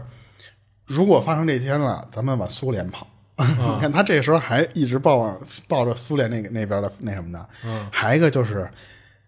呃百叶计划，其实他们叫、叫就是 GM 自杀，他们可能那个不太好说出来。第三个是什么呀？就是留下来反抗，留下来和那帮跟咱干的人，咱咱跟他干。啊，还一个就是咱就往那个森林里面跑。嗯但是他最后其实实实施的就是第二项白夜计划。嗯，然后当时这个就是因为他这个琼斯镇附近没有什么东西，所以大部分这个信徒搬到这儿来之后，真的被他洗脑成功了，觉着。慢慢的，这个孤岛上，他就就相当于什么呀？就是你天天听一个这个电台里跟你说啊啊，就是一加一等于三，嗯，慢慢的，你看不到这个周围的环境，或者说别人不跟你说一加一等于二，你就真的信就了。跟外界没有接触了嘛。对，然后还有就刚才咱们说那个百叶计划嘛，就是狼来的一种演习，让你喝多了，以为你真的是喝这次不会死，但是没想到他真给你下一次毒药，所以那些人就可能还都以为是以前的那个葡萄汁儿呢。然后这个三十多年以来啊，就是这个心理学家有一哥们儿一直在研究这个琼斯是怎么能说服这么多人自杀的，甚至能是让父母自愿给孩子给毒死啊。然后就有些人指出什么呀，就是为什么他有这么多信徒啊？他其实这个就有点跟同性相吸的那种感觉似的，就是人民圣殿教的这个信徒，其实跟吉姆琼斯一样，心理是非常脆弱的。嗯，你看吉姆琼斯本人就是非常脆弱的，所以他推推出的那些什么应许之地啊，什么反对什么种族歧视那些东西，正中了那些人下怀。嗯，所以才把那些人就觉得说这个这个地方是我心理脆弱的那一部分的最后的根基了。所以那帮人会被这些话给给给慢慢的一点一点给蹂躏到。这其实就是什么呀？你物以类聚，我长期宣扬这个东西，然后当有人听到以后，觉着你宣扬这个东西跟我不谋而合了，我就会慢慢的加入你，就啊对慢慢的就聚到一起了。然后只要你信，开始信，你就会越来越信，啊就是对对很难加怀疑加上的它是一个长期洗脑的一个过程嘛。对，而且他们当时有一个有一个研究，那个研究特别屌，就是一堆人假扮成义工，然后呢去挨家挨户，他们那美国那社区那种地儿，然后去跟人家那帮住户人说去，说我们这个地方呃老出出这个交通事故，嗯，然后呢，你们愿不愿意在这个家里面竖一个小心驾驶的牌子，就是一个告示牌，嗯，然后其实那个牌子特别大，就就是一个挺大还丑的一个牌子，嗯，然后你你插在人家院儿里，人家肯定就是没有什么人愿意往家里放这么一个东西。啊嗯，然后他们就说说好，说那我们再再就是进入实验室的下一个阶段是什么呀？他们再去另外一个社群，就另外一个社区里边儿，然后呢询问他们愿不愿意在当他们这个院子里面设立一个就是这种还是那个牌子，但是这个牌子特别小，就不影响你的美观，不影响你什么。所以呢，慢慢的每一家人都同意了。嗯然后两周之后呢，这帮人又来了，来了之后呢，就跟这帮人说说，好像这个牌的效果没有那么好，咱们能不啊就能是它换一个太小大点儿的？了对对对。啊惊人的一个结论是什么呀？百分之七十五的居民居然同意了换那个大的和丑的那个那个广告牌儿。啊就是一个让让人慢慢接受、由浅入深的这么一个过程。嗯这就是吉姆琼斯用的其中一个手段，就是得得寸进尺。就开始的时候，先给你一点小的一些要求，你同意了好，我慢慢的就跟 PUA 你一样。对，然后这个吉姆琼斯就靠这个，先是靠什么呀？就是捐小钱。嗯你们先把日常的百分之十捐给我，慢慢的要求你所有的东西都捐给我。嗯，所以慢慢这些通过这个得寸进尺这种方法，这些信徒一点一点的把钱都捐给他，加上就是我的信仰，我的甚至甚至生命，都慢慢的都捐给了这个吉姆琼斯。然后还有一个什么呀，就是他当时这个有一些人认为这个人民圣殿其实就是一个从众心理的一个大实验。嗯，从众心理其实就是有些人都说一的时候，你你即使觉得跟是啊风二嘛。对你也不好意思说了。而且这个吉姆琼斯他不仅是不允许你说，他慢慢的他不是施加任何那些就是手段，他开始对你这些有疑义的人开始排挤你，嗯，开始用一些什么暴力或非暴力的方式来排解你。所以慢慢的这些人就不敢提出那个二的那个假设了，慢慢的都信一，所以最后就是这个吉姆琼斯把这帮人就管得服服帖帖的。然后还有一点就是吉姆琼斯最喜欢干的事儿，就是那个展现神迹。啊当时不就说最最有名儿的就是那个吉针，啊当时他就说那那个其实就是什么呀？那个就是他假装从那个那个医生那个手术台上面啪塞放上一盘儿里边一东西，说、嗯哎这其实取出来了。其实这些都是他自导自演的，嗯，其实就是像这种事儿，你对于一个脑子清醒的人来说也有 bug。你想啊，你好家伙，你都牛到能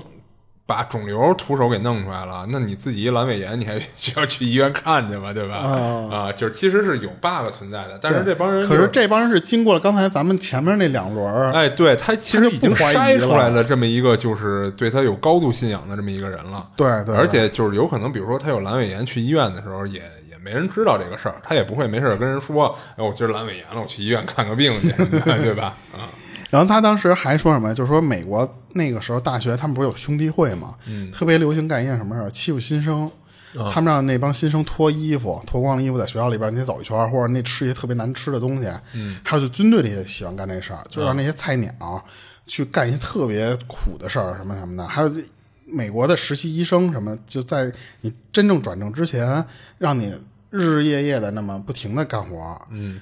就是美国其实有很多这些每个行业都会有这些潜规则或者说这种手段来训练这些新来的人。嗯，这个琼斯就通过这些事儿，然后呢，让这些这个信信徒慢慢的，就是你看那以前那些会议，每天晚上给你家开会那些东西，其实就跟这个就是新兵蛋子进进这个军营一样，就就折磨你，慢慢的让你一步一步的信这个吉姆琼斯。啊嗯，然后最后这个吉姆琼斯这个事儿，因为不是太大了嘛，嗯，然后他实际上最后是被改编了好多这个